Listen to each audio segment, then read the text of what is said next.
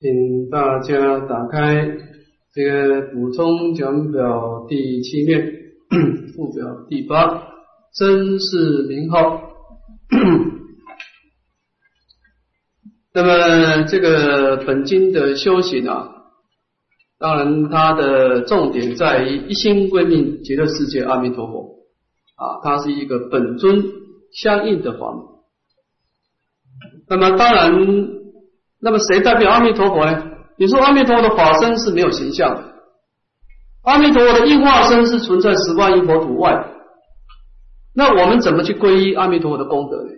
啊，那从本经的一个开示啊，就是以名号来总持弥陀的功德。所以从阿弥陀经的修行的主要特色就是一心归命阿弥陀佛的名号。那既然要我们皈依阿弥陀佛名号，当然本师释迦牟尼佛就有需要来解释你所皈依的境，它的特殊的功德在哪里？好，所以这个地方讲阿弥陀佛的圣号啊，它是一个无量光、无量寿的一个功德啊，也就是说呢，它所代表的是弥陀的清净宝界体啊。所以我们看第三段的啊总结了。是故弥陀名号及众生本觉离性，也就是说呢，阿弥陀佛的圣号是阿这个圣号呢是阿弥陀佛的清净法身所流露出来的。那么也就是说，我们今天去意念阿弥陀佛的佛号，等于是意念弥陀的清净法身是一样的。所以讲十本不二，生佛不二。所以总而言之呢。我们在念佛的当下是一念相应一念佛，念念相应念念佛。那么这个地方等于是把念佛法门的一个因果标出来。这个一念相应是一个念佛的因地，一念佛呢是念佛的果地功德。就是说，当我们在持持名号的时候，这个佛号在我们的心中运转的时候啊，一句佛号念诵听啊。当你听到你自己的声音的时候，叫做一念相应。虽然这个相应的时间这么短暂啊，但是在你生命当中已经产生了变化，就是你在你的心中啊，已经积集了一种极乐世界的一个功德的一个一念的力量，乃至于念念的相聚，念念的成就如是的功德状元啊，这个地方就。正式的标出本经的一个无上因果。我想，我们身为一个佛教徒啊，基本的观念，一切法因缘生。不管你是什么宗派，也不管你是大小乘，如果你不肯定一切法因缘生，那你就不是佛教徒。那么这个因缘生，当然有所谓的因跟果。好，我们先看极乐世界的果地。极乐世界的果地功德啊，它是一个广大无边的依报国土。你看，你今天的极乐世界，你在那个地方活动的范围是供养他方十八亿，范围多广？它的正报的寿命是长远无尽的正报寿命，所以它是一个时空无尽的一个国土。那你说我今天好？我不念阿弥陀佛，但是我很想要成就这个一个广大一的医报国土，那你怎么办呢？还是我靠布施持戒？不可以，因为我们凡夫在布施持戒的时候，心中有所得。你布施的时候，你可以向普贤菩萨说：“念念相信，无有间断；生以业，无有疲厌。”嘛。你持戒的时候，你是有对象的持戒，你是有时间性的持戒。你睡觉的时候，你就不能持戒了。那你在积极因地的时候有时空的限制，你怎么招感这个没有时空限制的果地功德？是不是这意思？你离开了弥陀的圣号，离开的这个佛陀的所施设的因缘，你不可能成就这个果地功德，因为它是一个时空无尽的国土。我讲一个啊念佛的公案给大家参考。这个公案出自于《念佛法要》啊，他讲到有一个句子叫“杨莲好”，杨是这个木易杨，莲是莲花的莲，行是航海的航。这个居士啊，他从小是在一个，他是民国初年的哈，他生长在一个很贫困的一个小村庄。那么小时候慢慢长大了以后啊，年轻的时候啊，就跟这个家族啊做一些小生意，卖一些杂货的小生意。后来他在这个年轻的时候，他这个村庄啊有一个法师啊来到这个村庄啊，来成立一个念佛的灵社。哦，他就去参加这个念佛，那么也经常听法师讲净土的开示，听了以后起欢喜心，所以他定期就去参加这个念佛共修。后来他中年以后啊，他就结婚生子了。结婚生子了以后，到了三十岁，已经不大了。三十岁的时候生一场重病，这个病很严重了。那么生病当然就不能参加念佛共修了，都在家里面休养，躺在床上。那么这个家人啊，用杀鸡杀鸭来给他补身体啊，就就造这个杀业。但是这个杨立行居士很奇怪，他一吃的这个荤的东西以后啊，他整个神识就越来越暗钝，越来越暗钝，越暗钝。他自己也不知道有这个罪业。然后这个他这个念佛会的同修啊、莲友啊，看他很久没有来参加念佛。这三五个人就去找他，看看怎么回事。一看，哎呦，生病了。那么大家谈了以后啊，这个林友就跟他讲说啊，你呀，你现在是关键时刻，你绝对不要再去去去造杀业了。那这个时候，一个人念佛有善根了，他一听到善，听到这样的一个情况以后，哎，他这个善根就启发了，就合掌啊，向佛菩萨忏悔，然后就跟他家人讲，从今以后不要送荤的东西给我吃了。那么这个时候，莲友啊，就给他助念，助念了三天，三天也没有死掉。也有有家事，就就要要准备回去了。然后这个杨连行说啊，就醒过来说，说你们先不要走，我的寿命还没有尽呢，你们再多再多练几天。那连友说好吧，那再给再再练三天吧。那么练的第二个。第二个三天练到第二天的时候，杨连航他本来是嘴巴随大家一直嘴巴在那动动动，突然间眼睛打开，到第二天的时候，然后就看着佛像讲了三句话。他说：“，好保持，好莲花，好光明。”然后就看着佛像就安然往生。诸位要知道，我们一个人临命终的时候，你不可能说谎。你平常可以说谎，你平你临命终的时候，你没有能力说谎。那你从极乐，从他临终最后一个念头，他所讲的话，肯定往生极乐世界。后来他往生以后啊，八个小时啊，头顶啊发热。当然，今天我们今天从从果地来推他的因地。杨月行金是他现在在极乐世界，哎，供养他方十方有，他的活动范围很广的啊，他的寿命无量无边阿僧祇劫。那么他现在受到这个果报，他是凭什么受这个果报？诸位可以想想看，你看他的一生啊，他没做过多大广报的广大的布施，也没有说他持戒多么的精进，但是他就是参加一个念佛的共修会。所以我们不要去忽略这个名号无量光无量寿，因为它是弥陀的法身创造出来的。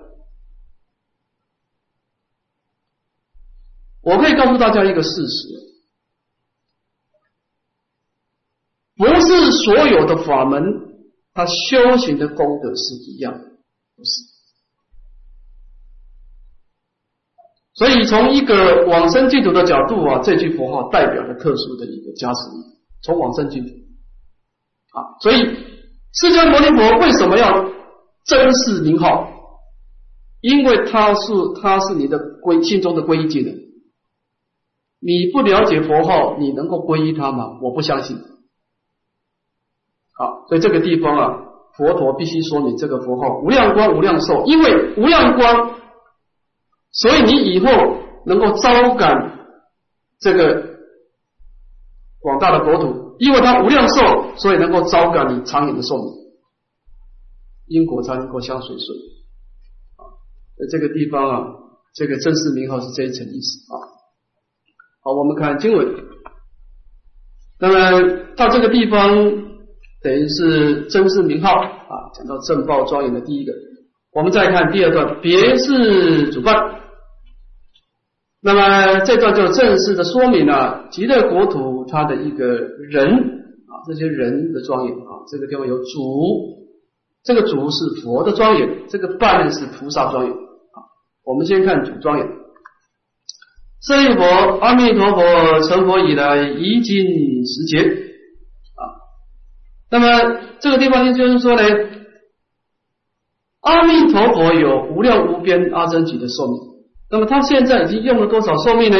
他才用掉了十劫，所以这段经文等于是说，今现在说法，它是一个存在于现在的佛。当然，佛的注释很重要了。你看，我们几娑婆世界来说就好。你看，释迦牟尼佛在的时候，我们叫正法时代；佛陀灭度越久，这个法就从相法变成末法。那你说，哎，修行靠自己呀？佛住不住是跟我跟有什么关系？你不要说没有关系。你离佛陀的时间越远啊，你的环境越差。你不相信？你你回想一下，你刚出家的时候修行环境比较好，还是现在比较好？是不是？所以，我们修行的环境是离佛陀的注视啊的时间越远的，那么这个环境越差啊。那么这个地方的意思就是说呢？今天释迦牟尼佛介绍阿弥陀佛的时候，他这个时间才十劫，而他的寿命有无量无边阿僧祇劫，所以他是一个现在住世的佛。也就是说呢，阿弥陀佛国土现在是一个正法时代啊。这段经文是说明佛的庄严啊。这一下我们看这个半的庄严啊。又舍利佛，彼佛有无量无边声闻弟子，皆阿罗汉，非是算数之所能知。诸菩萨众亦不如是。啊，当然极乐国土不是只有佛啊，它旁边很多的大菩萨。那佛陀说啊，舍利佛，彼佛的身边有很多很多的声闻弟子，这些声闻弟子呢，都不是出国二果上，都是大阿罗汉，而且呢，非是算数之所能知。那么诸大菩萨也是这么多的。围绕在阿弥陀佛的身边，那这个地方的经文的重点啊，当然就是这个声闻弟子了啊。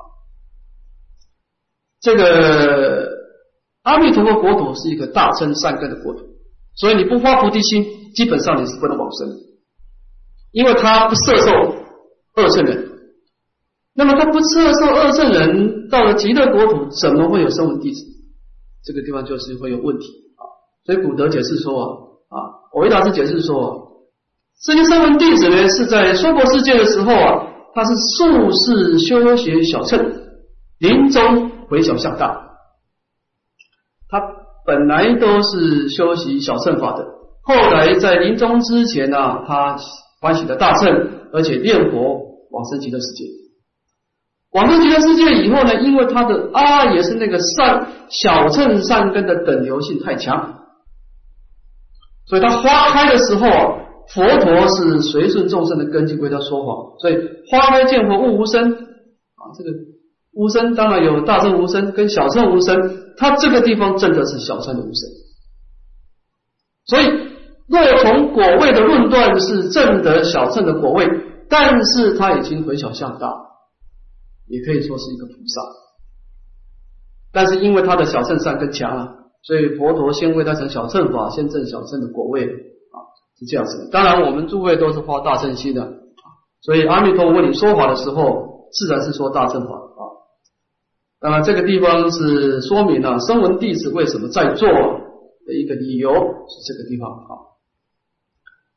那么到这里等于是把极乐世界他所居住的人啊，佛跟菩萨做说明啊。我们看解释，舍利佛，彼佛国土成就如是功德庄严啊！这个地方是最后一段的解释啊，就是极乐国土的果地功德呢，是我们在念佛的时候念念成就的，这个要深信不疑啊。那么关于这一点，我们看不表第九。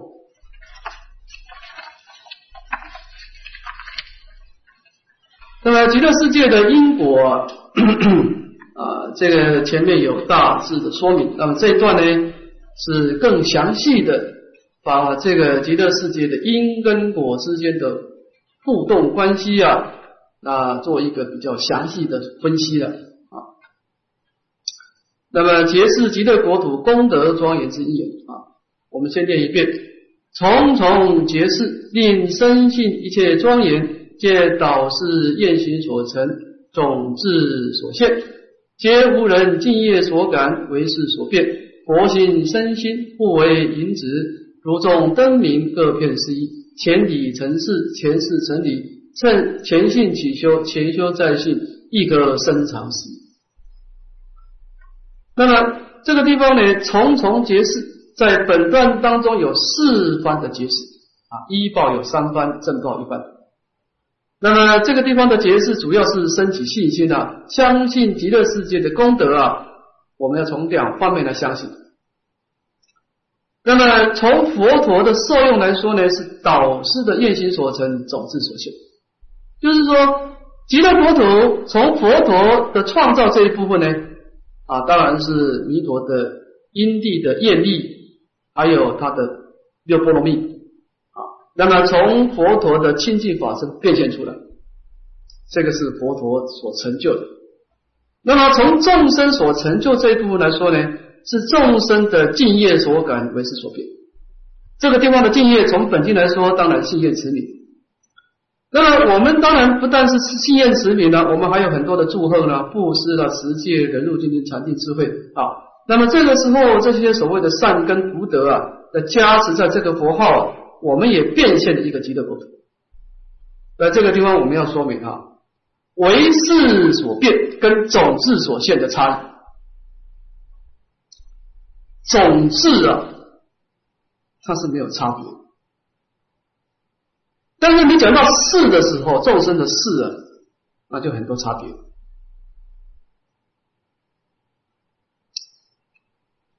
你跟你的同学两个都发愿往生极乐世界。那你就问了，我们到了极乐世界，我们两个到八功德水去喝八功德水，你认为这个甜味会完全一样吗？不会一样的。你在娑婆世界的时候，你一天拜两百拜，他拜一百拜，到了极乐世界的功德有差异。所以就是这个地方，就是说啊，我们前面所说的是一个总向的分析，而极乐世界的果报，那受用殊胜。无有众苦，但受诸乐啊！那供养他方十方一佛，有情无情同现妙法。但是这个地方其实是有浅深的层次的，因为为什么呢？既然是为事，这个事呢，就是跟业力有关系的。我们讲业力所欣喜的叫事嘛，是不是？这跟你因地造业有关系的。所以我们在本经当中只能够做一个定性的分析了。啊，那么定量的话，就看你自己的资料。啊，那么这样子讲呢，我们怎么去理解本经呢？我们要把佛心跟身心呢相互的对照。佛陀的心所创造的极乐国土，那是一个走向的国土。那么众生在因地的时候，虽然大家都念佛求求生净土了，但是每一个人因地的福德智慧质量是有差异的，所以。他从总相当中，每一个人又得到自己的差别相。那么这样子讲，怎么理解呢？我们看下面的譬喻了：互为引子，如众灯明，各片是一。阿弥陀佛的国国土叫做本质，每一个众生去接触这个国土的时候，得到自己的影像。那么这样子就好像说呢，在一个房子当中，很多的灯泡啊，哦，有很多灯泡啊。那么这个灯泡呢，从总相来说是四一，你很难分清楚哦，照在我手上的光明是哪一个灯泡所照的，这个光明互含互摄，但是各片他们光明就各有各的它的独立的体相。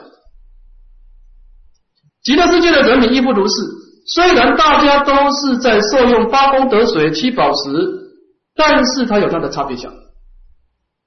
所以极乐世界严格来说啊是无量品的啊，所以说呢，我们从道理上来说，前理成事，前世成理，前信即修，前修在心，亦可生长时。虽然极乐世界是佛陀的清净法身所变现，这个理是没有差别，但是每一个众生的因地的资粮不同，所以从一心真如所变现的果地的功德，自然产生差异啊。所以说，我们在了解本经的时候啊，我希望我们在了解阿弥陀经的时候分两部分啊，一个总向的了解哦。极乐国土七宝是八功德水，哎，这样是一个总项了解。第二个别向的了解，每一个功德的浅深跟你的持名有关系，跟你的质量有关系。你光是往生的品位，有些人花开的时间早，有人花开的时间晚，所以这个极乐世界的因缘还是很多差异的啊。所以这段经文的意思就是说，维大师说，这个地方就是说明了。它这个极乐国土的总相别相的差异。好，我们看这个回到经文来。那么到这里啊，我们等于是首先啊，我们对于我们所皈依的阿弥陀佛的功德啊，先建立一个信心啊，包括果地功德的信心跟因地的信心啊。这个信心呢，我们再解释一下哈。这个信心当然有三力不可思议的哈，啊，有佛力不可思议、法力不可思议、心力不可思议啊。当然我们说过，佛力不可思议这一部分是我们不用关心的啊，弥陀所成就的这一部分，你相信就好。但是真正在修行的时候，主要的信心两，一个是能念的心不可思议，一个所念的法不可思议。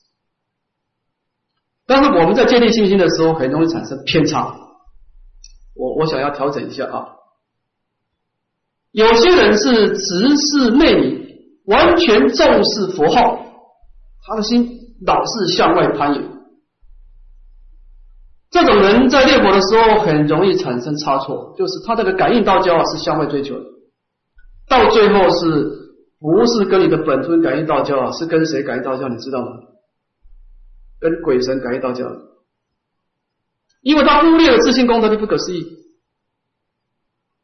那个感应是向内追求，所以你如果能念的心不可思议，所念的佛不可思议，你一天到晚只重视所念的佛，那你的心是出去的啊。所以你一个人完全重视四相的信心是有问题。好，那么也有人是完全重视理性的信心，我人念的心跟十方诸佛、跟阿弥陀佛没有差别，完全重视人念的心不可思议，忽略了所念的佛，这种人也不可以，执理废事，你也没办法感应到教。所以我们在念佛的时候，我希望大家把真空跟妙有啊，你把它平衡一下。虽然所念的佛不可思议，但是所念的佛不离开你一念心性。虽然一念心性看似佛所念的佛，还可是粒粒分明啊！我讲一个寄送给大家体会一下。我一大师说啊，你在念佛的时候去观想一个意境，你就不会偏差。我一大师说啊，一理性即如庄严，一庄严是前提理性。虽然你真空的理性，但是佛号粒粒分明。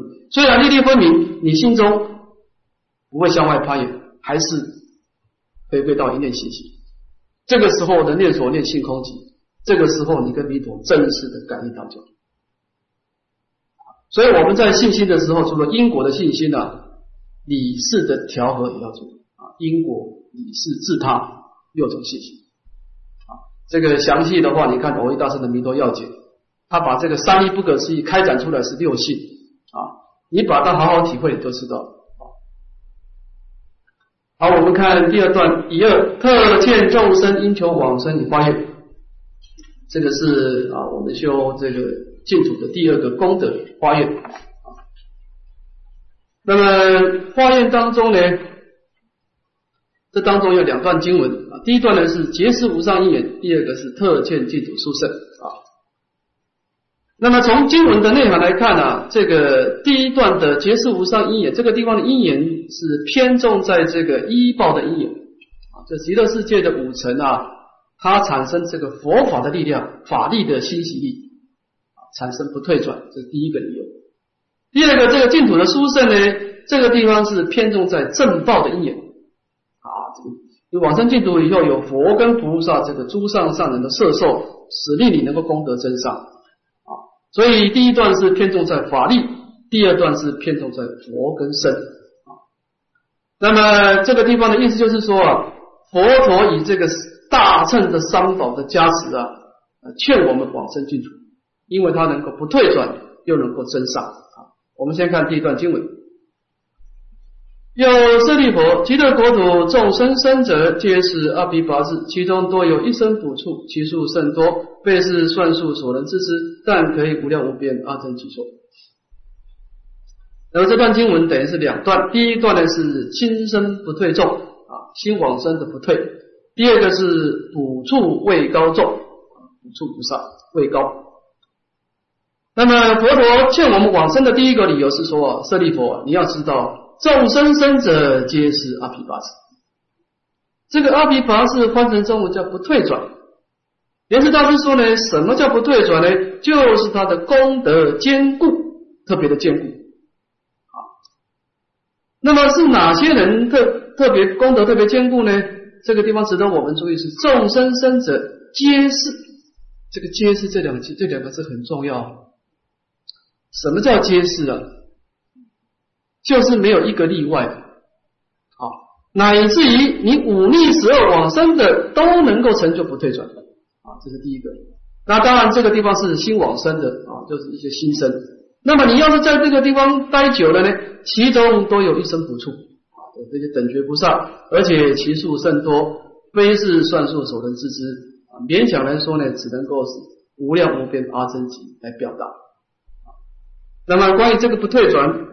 我们看这个附表第十，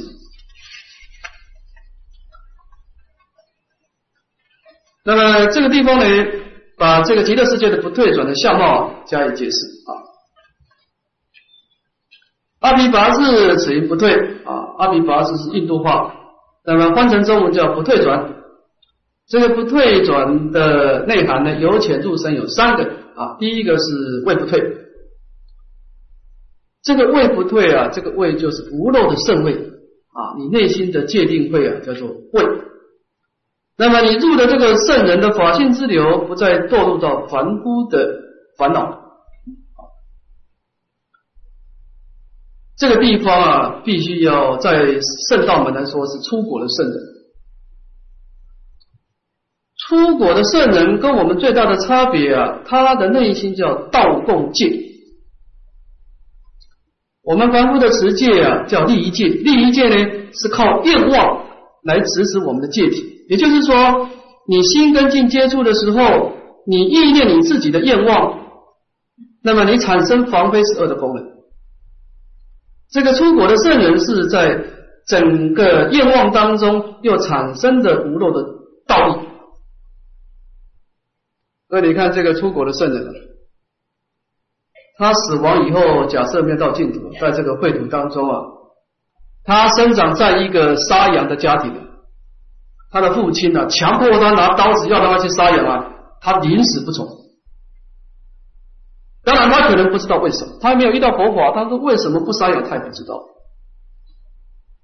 他心中就很清楚的这件事不能做，我临死不能做这件事。他那个对恶法的抗拒啊，是任意生起。当然，他遇到佛法，他就知道为什么。啊，所以说这个出国的圣人，他心中永远不再起凡夫的颠倒。这第一个叫位不退，行不退，那就更难了啊！这个是那这个菩萨的菩萨的妙行啊，他永远不再堕入到恶乘，更难。这个叫断四惑啊。第三个念不退，那么他的内心呢，心心流入娑婆若海。他的每一个念头都跟即空即假即中中道的真理相应啊。那么这个不退转有三种啊。我们看要成就这个不退转的差别，首先，假设我们选择自利，若有此土长出果，通见地，别出处，言出性，名不名位不退；通菩萨，别实相，言实性，名行不退；别出地，言出处，名电不退。这个位不退呢？简单的说，你要断见惑啊。这个行不对呢，你必须要断失惑。一个菩萨，你还有烦恼。你就很容易退转啊，就是这个，所以你必须要不退转啊，你的菩萨道不退转，你必须没有烦恼啊。那么要到这个破无明正法身的叫念不退，也就是说你在娑婆世界的修行是要次第的成就啊，断一个烦恼成就一个功德，断一个烦恼成就一个功德，这个是娑婆世界。那么净土法门不同。净净土五逆十二十念成就大业往生即消下品者，皆得三不退。也就是说呢，你到净土去啊，即便你是无逆十二的临终十念往生的这样的一个下品下生的带罪业往生的，你的身口意都能够产生位不退、心不退、念不退的一个相貌。所以我们做一个总结啊，十方佛土无始名相，无始皆为无始法门，北心性之极致，持名之习性，弥陀之大愿，何以至此？所以我们讲极乐世界是无始名相，无始皆为无始法。诸位在座很多是唯识学天台宗的大师，你请你把净土中的这些众生判个教吧。哈，你说他是圣人。他烦恼没断，他有烦恼的种子。你说他是凡夫，你看他的身口意，哎，他表现出来是位不对，业不对，心不对。你说他到底是什么阶位呢？你没你也没办法判教啊。你说他圣人也不对，你说他是凡夫也不对。所以极乐世界的众生，我们没办法判教，不能用我们现在的方法去判教啊。那这样子没办法判教，怎么会有这样特殊的功德呢？就是因地啊，第一个，他依止的能念的心，他依止一念的清净心，当他的一个人归依的心，他所归依的佛号也不可思议，人念所念相应的时候，跟弥陀的大愿感应，所以三力不可思议所成就。所以诸位要知道，净土法门是一个他力法门。是一个本尊相应的法门啊，我们不能够用圣道的名相来判教的啊。那么我们回到讲义啊，那么这个地方，当然这个地方诸位可以参考古德的意思了哈。不过总而言之啊，这个地方的意思啊，众生生者皆是阿毗跋致。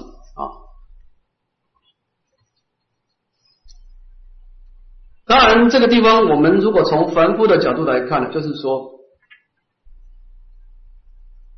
你说他是一个圣人，他心中有很多很多的贪嗔痴的种子在里面，潜伏在那个地方睡眠，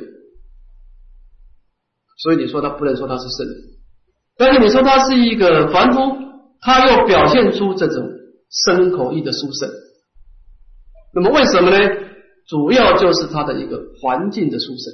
佛宝的殊胜，到处有情无情同宣妙法，就产生的不退转。佛在世的时候有一个小国家，这个小国家有一个猎人啊，他在森林当中打猎啊，抓到一个六牙白象，他就把这个白象献给国王，国王很欢喜，就赏他很多黄金了。那么这个白象有什么特色呢？这个白象啊，非常的勇敢，就是跟别人跟国家打仗的时候啊，他一往直前啊，所有的箭射他，他是不退转。那么平常要是没有战争的时候啊，这国王就好好的把这个白象把它好好的供养起来。要是在这个国家当中啊，有人犯了死罪啊，就把这个死刑犯呢丢到这个白象前面呢，这个白象过去一脚就把他踩死。后来有一天啊，这个白象所居的环境呢发生了火灾了，那这个就把这个白象就移到另外一个地方去住。那么换了一个环境没多久以后，哎呦，这个白象的个性改变了啊！你这个死刑犯丢过去啊，他没有踩死他，过去用鼻子闻闻他，拍拍他的肩膀就走了。那么这个时候，这个养白象的人就感到很奇怪，就报告国王，报告国王当然很惊讶，而且很恐怖啊，说这样子不可以啊！这个白象是保护我们国家的，他现在个性从凶暴转成调柔啊，那要是到其他国家身上，那还得了？那么这个时候，旁边有一个有智慧的大臣就说：“国王，这个事情很简单。”这个白象的个性本来是很凶暴，他为什么变得这么调柔呢？你想想看，你换了一个环境，这个环境旁边刚好一个僧团，整天做早晚课，这个白象整天听到这个早晚课的声音啊，净法欣喜啊，他的这个性变调柔。国王说怎么办呢？很简单，再换一个地方啊。把他送到这个屠宰场的旁边去，整天让他听到这个杀羊杀牛的声音呢，就他的个性就变化。哎，果然在把他送到那个地方以后啊，他的凶暴个性又又发作。我现在要问大家一个问题，请你们回答我：这个白象的个性到底是凶暴的个性，还是调和的个性？为什么他有多重性格？他一只白象，他有时候是凶暴，有时候是调柔。到底他的本来面目是什么？你们可以告诉我。我们这样子讲好了啊。浩浩三藏不可求啊，烟生七浪尽为佛。我们每一个人的内心相貌啊，其实是一个阿赖耶识的。我希望大家不要被你现在的心态所骗。你现在的心态是无量的种子其中一个种子其现行。如果我们今天往你内心的深处再关进去啊，看到你内心的潜意识啊，我们内心就像一个大海，有很多干净的海水，也有很多肮脏的海水，浩浩三藏不可求。但这个海水要海水要变成波浪呢，烟生七浪尽为佛。境界风的吹，就知道哪一个水会生成波浪。你说你是一个好人还是一个坏人？我的回答是看环境而定。你从小生长在一个染污的，当然你要出国以上，我们不讲。位不退以上的菩萨，就是资粮位的菩萨也，都是这样子的。我们凡夫是空中的羽毛啊。随风飘荡的，也就是说，我们的心跟环境接触的时候，我们不能够无助，一定有所助，有所助就受到环境的影响。近朱则赤，近墨则黑。就为什么我们修行？你说你为什么一定要一定要一直生团？你为什么不到西门町去修行？你去西门町修行了，你整天拜佛那个功力啊，刚好跟外境给你的影响刚好抵消掉。所以参公师傅常说啊，宁可在山中睡觉，也不要在都市办道。你在都山中办睡觉，你总有睡醒的时候吧，对不对？睡醒的时候，你看你早早课晚课念佛的呃吃饭的时候念供养，整天都在三宝当中。我们讲一句实在话，凡夫的烦恼是不能刺激的，只有圣人你可以刺激他。所以很多人说我在娑婆世界立誓练心，其实如果你是一个生死凡夫，你没有资格讲这句话。生死凡夫的善根是要保护。诸位，你读读智者大师的小史观。他修止观的时候要二十五个前方便，要习诸言物，要有人供养你衣食祭足，你要能够持戒清净，你要很多的条件之下才能够产生止观的正念。你不是到都市里面就可以修小止观，不可以的。所以这个地方就是说啊，释迦牟尼佛为什么劝我们往生呢？当然前面讲到很多，但是他告诉你。重点在众生生者皆是阿毗达斯。你在那个整个佛法的信息当中，你的正念特别的坚固。啊，所以这个地方值得我们深思了。就是说，我们今天一个资粮位的菩萨，在整个阿赖耶识的大海当中，我们栽培一个佛法的善根，这个幼苗啊，刚开始这个幼苗在温室当中栽培。你不能够在风雨当中，在台风的时候栽培幼苗，不可以的，它经不起摧残。等到这个幼苗慢慢茁壮了，你把它拿到台风的时候历练，越历练越越强壮。你到极乐世界去成就法身菩萨，来到娑婆世界，你要怎么历练，全部没问题。你心中无助，现在不可以。现在我们没有功力去抗拒这种。外在的影响。啊，所以这个释迦牟尼佛啊，他对所有四两位的菩萨，就是劝我们应该要众生生者就是阿弥陀佛，这句话是我们往生的第一个意愿啊。好，我们这堂课先讲到这里啊。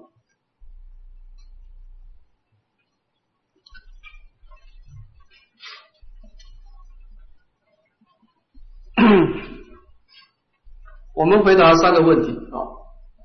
第一个问题呢，请法师慈悲开示：极乐世界为弥陀一起的应化视线，当他的因缘结束以后，如果众生以临终时念称名，佛要如何酬答本有？